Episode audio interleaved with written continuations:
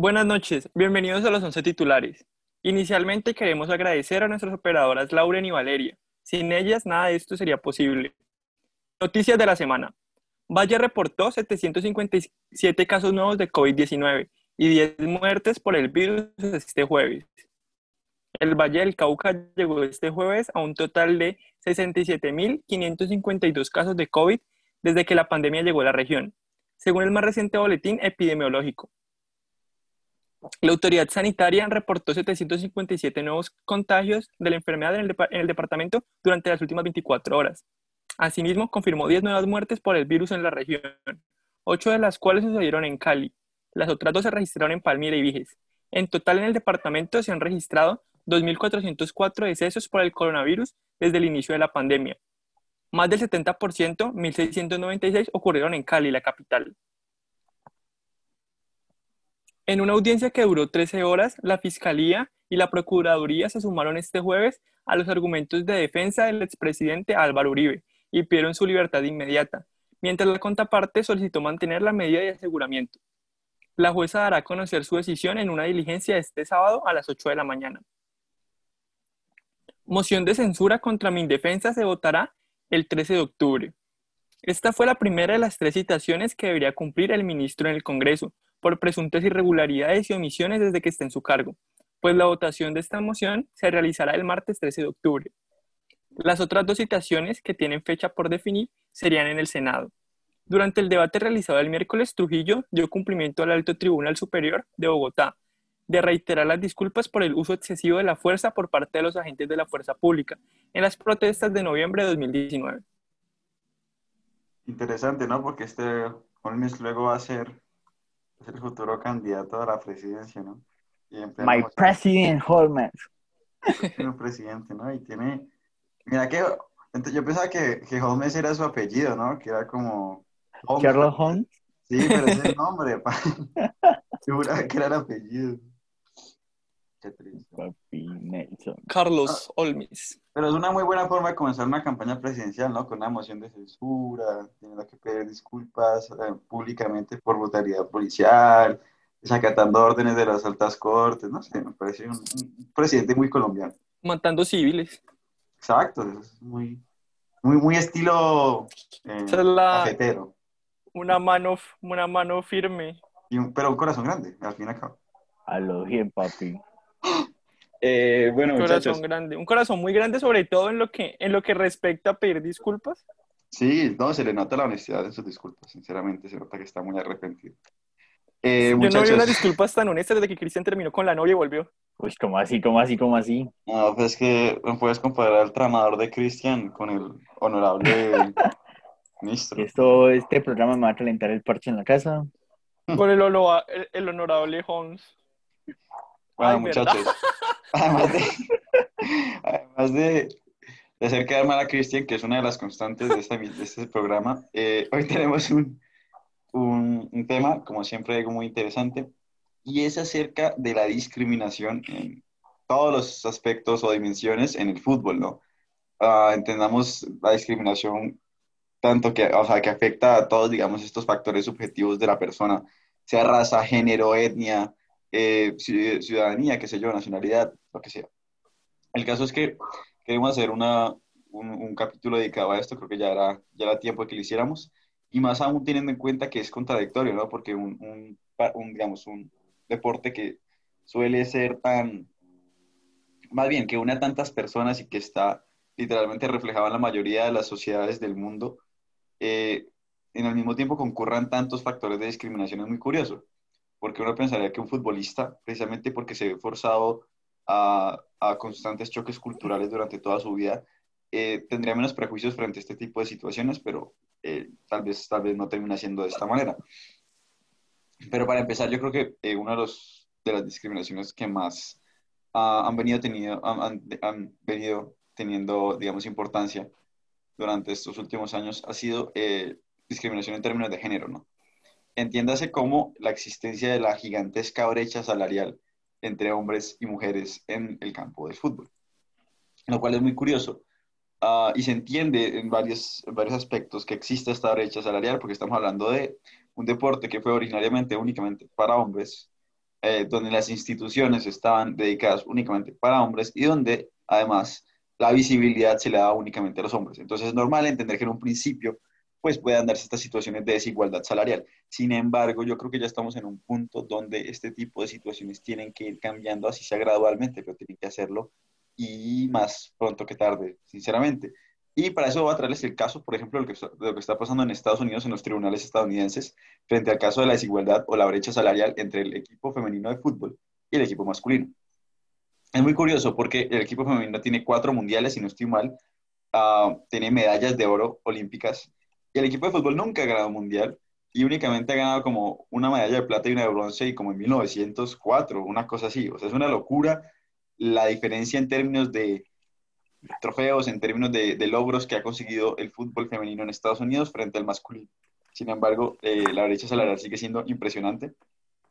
Tanto así que el, el salario mínimo de, de, una futbolista es como 16 mil dólares, una cosa así había leído, frente a la de los hombres, que es 70 mil dólares. Si no estoy mal, si mis datos no están erróneos. El caso es que independientemente de, qué tan, de, de cuánta sea la cantidad, es que existe una diferencia gigantesca y eso es sumamente preocupante para un, un seleccionado femenino que ha hecho las cosas tan bien como las mujeres.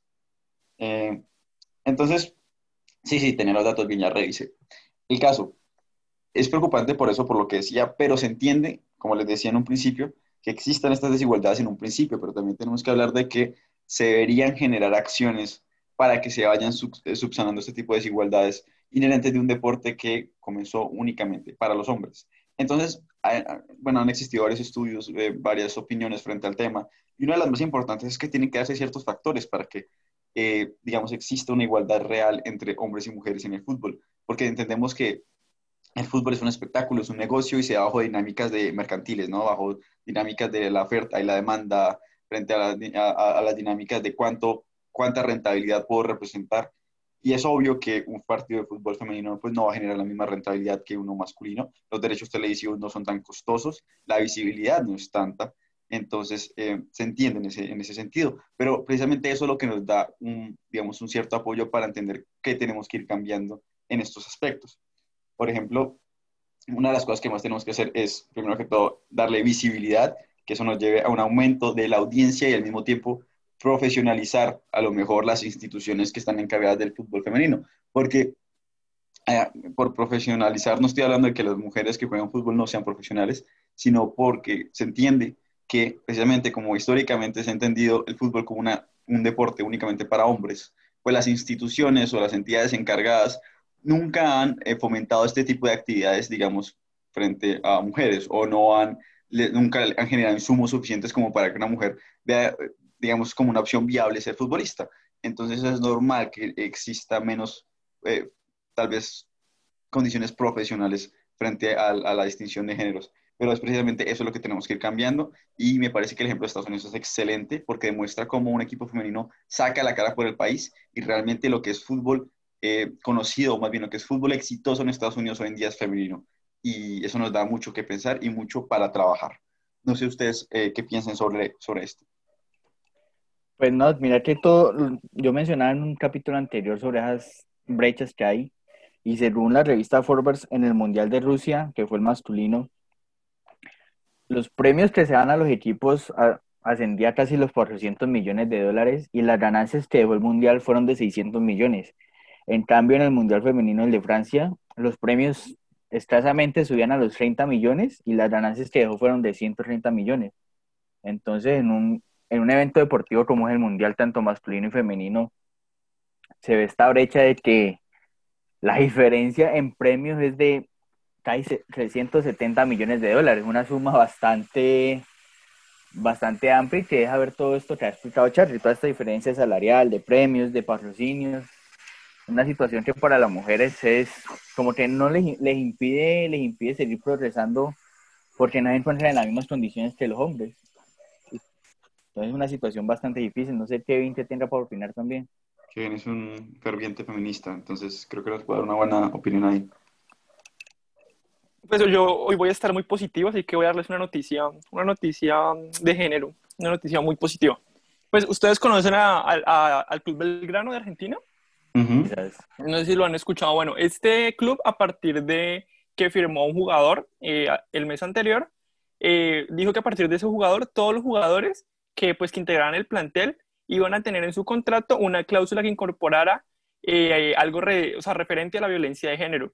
Entonces, ¿qué quiere decir esto? Que esta cláusula establece que aquellos jugadores que estuvieran imputados en, un, en, un, en una causa judicial por violencia de género podrían ser excluidos del plantel y pues hasta que se aclare la situación judicial y que en caso de prosperar una condena por parte de la justicia, pues en este caso Belgrano podría rescindir automáticamente el vínculo con el jugador sin ningún resarcimiento económico.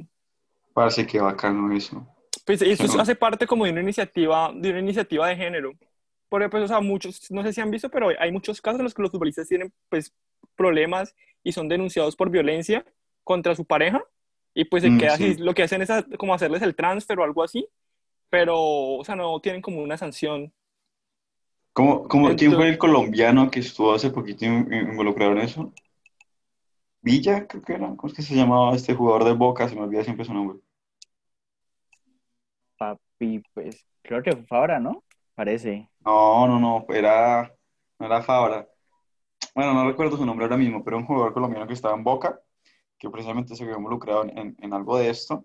Y pues nada, eso me parece muy bacano porque es algo que ocurre también mucho en el mundo del fútbol. Uno escucha mucho ese tipo de casos y pues quedan, muchas veces quedan sin, eh, impunes, por lo menos en términos contractuales. Entonces, muy bacano que las, los propios clubes tengan este, este tipo de iniciativas. Pero bueno, ya, ya pasando de, del género, que es un tema importante. Pero. Pero que cuéntanos que.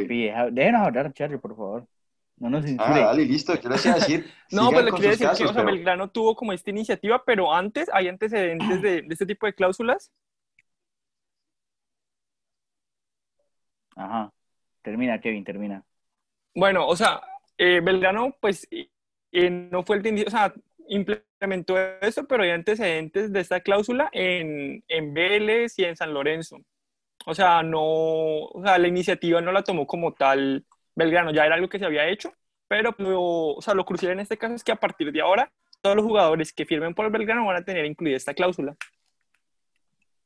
Me parece excelente, una muy buena medida. y haciendo un pequeño comentario antes de terminar, antes de que Charlie nos, nos censure, eh, en el tema de los salarios de las mujeres, digamos, los salarios para los futbolistas, eh, los porcentajes son de que el 50% proviene de los patrocinadores, el 25% de las taquillas y el restante 25% ya es a determinación de lo que dispone el equipo.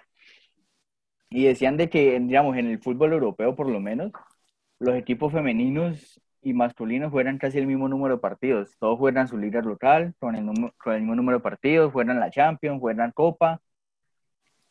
Pero aún así los hombres ganan hasta el 60% más que las mujeres, teniendo las mismas condiciones laborales, el, porque los patrocinadores del equipo son, del equipo, no determinan si son masculino o femenino, entonces cuentan con los mismos patrocinadores.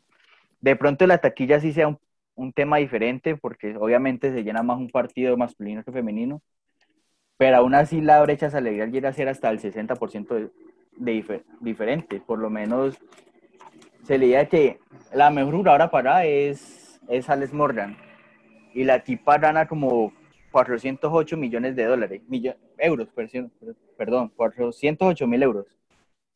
Y la diferencia que tiene con el mejor jugador masculino parado, que es Lionel Messi, es de 274% diferente, ya que Messi gana casi al año como 112 millones de euros.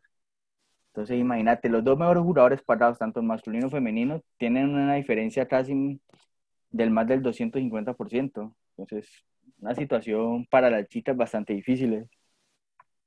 Sí, tenés toda la razón, realmente eso habla muy mal, ¿no? Y genera muy pocos insumos para que el deporte se incentive en, términos, pues, de las mujeres. Pero ahora sí, pasando, ya ahora sí me dejan pasar a otra, de, las, de las dimensiones, de las dimensiones de la discriminación, pues otra que también yo diría que es de las más impactantes y, que más genera repercusión mediática en el fútbol y es la discriminación racial. Que creo que frente a eso ustedes tienen unos casos ahí relevantes para, para hablar. Miramos que para comentar sobre esto, se, según estudios, dicen que la liga italiana de la Serie A es uno de los lugares más conflictivos en cuanto al racismo se refiere. Digamos que son, es la liga que más polémicas ha tenido sobre esto. Pues está el caso del famoso Mario Balotelli, que, que ha sufrido bastantes, bastante rechazo por parte de sus aficionados. Pues en el 2013, durante el derby del Milan y el Inter, muchos, los hinchas del Inter empezaron a cantar ataques racistas contra, contra este jugador. Entre ellos le decían negro de mierda, mono, la seña del mono, todas esas cosas. Y no solamente eso le pasó cuando jugaba en el Milan, también le pasó a Balotelli cuando jugaba en el, en el Brescia, que los fanáticos de Hellas Verona también iniciaron con ataques y toda esa vuelta. Entonces, un, un estudio que decía los jugadores que en Italia han sufrido más de racismo son Koulavi, el, el, el Generanel de Napoli, Boateng del Milan, Samuel Eto'o, Mario Balotelli, Lukaku, Marzoro de Costa de Marfil y Montariera son estos los jugadores que, que más ataques racistas han sufrido en el fútbol italiano. Entonces, es una situación que preocupa a la liga, que preocupa al mundo, entonces, bastante feo. Sí, mira que eso también tiene mucho que ver con lo que hablamos en una de las primeras eh, pues, emisiones, que es sobre este tipo de ideologías políticas que hay tan fuertes en Italia, ¿no? Como es el caso de Lazio, que es, uh, tienen ciertas tendencias fascistas, podría decirse, que han perpetuado muchísimos eh, discursos de odio contra los judíos, uh, discursos de odio contra la gente negra. O sea, realmente es, es, es preocupante ver que en una liga tan llamativa y que es de las grandes ligas europeas, eh, pues se den este tipo de situaciones, realmente es vergonzoso, ¿no? No, y, más aún cuando, cuando es una liga donde está gente de todo el mundo, donde uno creería que eh, la cosmovisión sería mucho más avanzada, precisamente por esta concurrencia de personas de, de todas las partes del mundo, pero lastimosamente no es el caso. Y no sé realmente, se supone que las, que las autoridades encargadas están tomando medidas, ¿no? Eh, sanciones a los clubes, sanciones a las aficiones, pero no sé, este, este problema realmente continúa y es preocupante ver ese tipo de cosas. Y no únicamente por las hinchadas, sino los propios jugadores eh, muchas veces se, se, digamos, se atacan con, con insultos racistas. Eso es súper preocupante, que pasa en una liga tan conocida como la italiana. Es un muy mal precedente, la verdad. Hoy, ¿no? Y por lo menos, ya que decís de sanciones, no sé si recuerdan el partido, el amistoso que jugó Colombia con Corea, cuando Edwin Cardona hizo para insultar, no me acuerdo si fue para celebrar o qué, pero se hizo los ojos sí, rasgados. los ojos rasgados. Sí, pana. Uy. Pues después de ese partido la FIFA lo penalizó como con cinco fechas sin acción con el combinado con, el, con, con la selección. Entonces el man no pudo. Después de eso, que para muchos nos parecía chistoso, la verdad para los coreanos representaba algo bastante bastante feo porque los estaba ofendiendo y pues la FIFA reaccionó y lo sancionó con cinco fechas sin jugar con la selección Colombia. Es que eso es curioso, ¿no? Uno, uno tiende a minimizar ese tipo de cosas cuando no son contra ah. uno. Por ejemplo, uno aquí dice, ah, eso es una broma, ¿por qué le pone tanto problema? Pero vaya a ser que en un partido nos digan, nos digan sudacas de mierda o algo así, ahí sí decimos, no, ah, que lo saquen, que lo sancionen. No sé. Pero también existe mucha hipocresía en ese sentido. Sí, obvio, entonces para que no sea que esto es cosa alejada, ¿no? A los jugadores colombianos también les pasó. Sí, y es curioso, ¿no? Porque nosotros que somos un país que tanto ha sufrido la xenofobia y el racismo, y hacemos lo mismo, es preocupante, realmente. Ah, pues ahorita que, ya que hablan del caso colombiano, pues, o sea, en parte el racismo continúa porque nadie hace nada. Por ejemplo, en Argentina nadie se toma seriamente que esté mal que se acuse a alguien de negro o algo así. Por ejemplo, a Fran Fabra en 2017 eh, le gritaron, o sea, lo, insultaron por, pues porque es un jugador afrodescendiente y el árbitro decidió no interrumpir el partido y además de eso, eh, o sea, su excusa para decir, para, o sea, para el por qué no interrumpió el partido fue decir que los gritos no provenían del estadio. Entonces también es como, o sea, todo el sistema juega en contra. Y pues no sé si recuerdan el altercado que tuvo Neymar hace unas semanas en Francia. Ajá. Sí, que, que estaba denunciando insultos racistas. Uh -huh. eh, Noel Legaret, el presidente de la Federación de Fútbol Francesa, consideró que el racismo eh, en el fútbol no existe.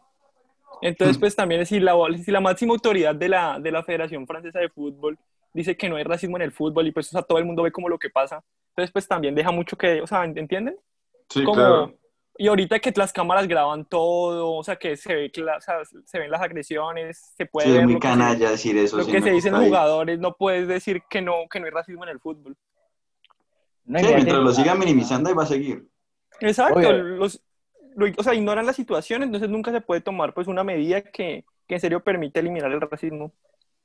Y por lo menos ahora que hablas de, de Francia y de su presidente, cuando, cuando el presidente hizo esta- declaración, el primero que, que hizo mención fue Patrice Ebrat, diciéndole que, que esto era totalmente falso, que él ha sido uno de los que más racismo ha sufrido, y contaba historias de que a su casa le llegaban cajas con, con caca, le enviaban a la casa cajas llenas de caca, que le decían, no me acuerdo a quién era, como que coge tus monos y vete para África. Entonces, fue- fueron situaciones que Ebrard sufrió mientras era seleccionador de Francia, mientras era jugador de la selección de Francia. Imagínate eso, ser, ser seleccionado y que en tu propio país te tienen así, siendo que literalmente el, el campeón del mundo actual, Francia, es campeón del mundo con puros, con puros jugadores de- con, con ascendencia africana. Ajá. Mira que por lo menos yo mencionaba que Italia eran las ligas más polémicas y ahora que menciona el caso Kevin de Neymar, que sufrió con Álvaro, Álvaro Díaz, no me acuerdo del apellido. Francia también es un- una liga bastante polémica.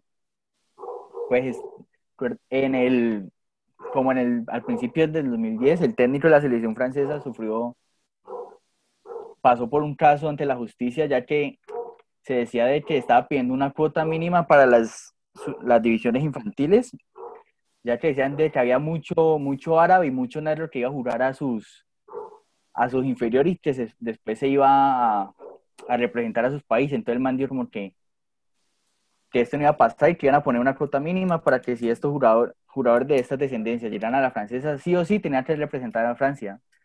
Entonces esto también determina un tipo de discriminación porque Mm. estos jugadores salen de sus países pues, en busca de una oportunidad y pues cuando sean, creo yo que cuando sean famosos su, su sueño es representar a esa nación. Pero en cambio Francia lo que está haciendo era obligarlos a representar a Francia y no, no a sus países de origen. Entonces el man, el man pasó por, por diferentes procesos judiciales por casos de discriminación y todo eso. Entonces es una situación que también Francia lo, lo mantiene bastante polémico. Es que uno cree que esos son problemas de tercer mundo y mira, las ligas más importantes del mundo están llenas de eso. La española no tanto, ¿no? Sea, Yo nunca he escuchado la, la liga española como muchos. Ah, digamos Em. que en España el único que yo recuerdo fue cuando le hicieron a Dani Alves que le lanzaron la banana. Ah, sí, yo me acuerdo que se la comió ahí. Mucho crack, ¿no? A lo bien, pero pues mira uno dice que no, que esos casos de racismo son viejos y no, está el caso de Neymar de hace poco, el de Dani Alves también fue como en el, yo tenía como en el 2014, entonces eso, Mario Balotelli también sufrió cuando jugaba en el Getafe, es que me parece jugaba, Mm, también sufrió de racismo y son casos actuales. Entonces, Sí, sí, realmente eso es, a mí me parece increíble. Más que todo por la naturaleza del fútbol que se ven esas situaciones. Pero pues, ah, realmente si no hay un apoyo institucional, eso va a seguir así. A no ser que las propias hinchadas se comenzaran a, a pronunciar, pero lo dudo mucho porque son las propias hinchadas muchas veces las que, las que imponen este tipo de valores tan discriminatorios en las canchas de, de- de fútbol.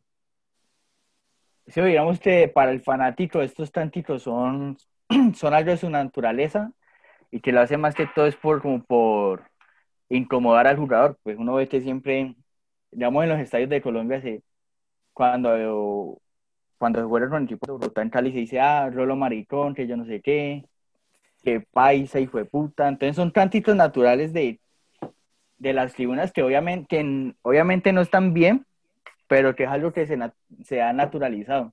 Sí, se normalizó ese tipo de conductos. Yo diría que otro problema es que el racismo es de parte y parte. Es, por ejemplo, Neymar eh, en el partido, pues en el partido que hablábamos, eh, o sea, acusó a, a este jugador español de que lo trató de negro, ¿no? Pero pues el Marsella, que era el equipo contra el que estaban disputando el partido, dice tener imágenes en las que Neymar eh, insu- hace insultos a, lo- a un japonés. que pues pertenece al Marsella. Sí, es que es... Ah. Entonces, ¿entienden? Es de parte y parte, porque no es, como todo que... el ok, mundo, es- sí. Ujú. Ay, mira que antes de dejar el caso, ahora que recuerdo, una de las defensas de- del jugador español de Álvaro fuera de que él, él no era racista porque en su equipo, en el equipo tenía amigos que eran negros también. Entonces, muchos dicen, tan chimba. a lo bien, entonces lo que pasa es como que no, yo no soy racista porque mi amigo es negro. O yo no soy machista porque tengo mamá y tengo hermana. Entonces son, Sí, esas son las dinámicas chimbas que se inventa la gente, como si uno pudiera eh, excusa- eh, escudarse de ese tipo de conductas solamente porque, porque tiene mamá o porque tiene un amigo negro o asiático o, sudamericano. Pues ya hablamos de términos xenofóbicos, porque pues en Ah. Sudamérica también hay mucha xenofobia. Pero no sé, sinceramente, o sea, es que son esas, eh, siguen existiendo esas excusas chimbas de, sabe que yo no puedo por, por esto. Y eso se ve mucho. Pero mira que frente, no sé, eh, ahora que estamos hablando de eso, no sé si ustedes conocen muchos casos de, por ejemplo, de homofobia. Yo creo que hay mucha homofobia en el fútbol, pero no, no sé, no, no le han dado mucha visibilidad. Se me ocurre a, a mí porque existe mucho esta figura del, del hombre, eh, que el hombre que juega fútbol tradicional, sí, el que, que somos fuertes, que somos no sé qué, masculinos. Y no sé, y, y como siempre ha existido esta connotación negativa, eh, digamos, en, eh, frente a la homosexualidad en términos de que no, que no son masculinos, que no sé qué, pues son puras estupideces, pero igualmente existen esos tipos, ese tipo de prejuicios. Pero no sé, yo no, no recuerdo haberlo visto en el fútbol como tal. ¿Ustedes tienen alguna idea ahí? Pues yo recuerdo que en algún momento molestaron, me parece que fue a, a Neuer o a un arquero así top, que porque se veía muy afeminado. Entonces, Mm, empezaron sí, a, fue Neuer, fue Neuer, sí, me acuerdo. Entonces lo empezaron a tildar como de hate, yo no sé qué, que no debería ser titular de, de la selección alemana. Y el, y el man literal no es gay, pero pues lo empezaba a molestar solamente porque se veía muy afeminado y toda esa vuelta. Sí, realmente hay mucha discriminación. En, todo- en todas las dimensiones hay mucha discriminación en el fútbol es triste ver eso. Ajá, ¿no? Y, que y aprovechando que hablas de eso, en el fútbol femenino sí que ve, porque si una mujer es futbolista, ¿qué es lo primero que dice? Ah, esta vieja es machorra, esta vieja es lesbiana. entonces- Exacto, exacto, muy bien. Eso sí, en, en el fútbol femenino no existe más eso.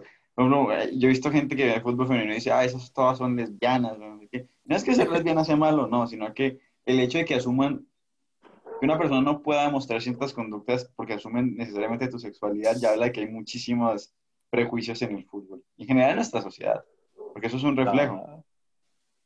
Pero bueno, muchachos, ya tenemos que ir cerrando, nos queda creo que un minuto. Entonces, ¿qué les parece si hacemos la recomendación de la semana? Si es que Cristian tiene algo. Pues, ¿qué recomendación tengo? Uy. Ah, en estos días vi una noticia Ay, de Dios. que, de que actualmente Neti tiene más de 4 millones de usuarios. Entonces, pues nosotros también tenemos Neti, entonces por si alguien nos quiere hacer una donación por Neti, enviarnos algo para las cervezas para el partido. Cada vez son menos recomendaciones, esas recomendaciones. Pero sí, entonces, Bueno, muchachos, si quieren transferirle a, a, a Cristian, pues dejaremos su número en las historias, yo qué sé, no sé.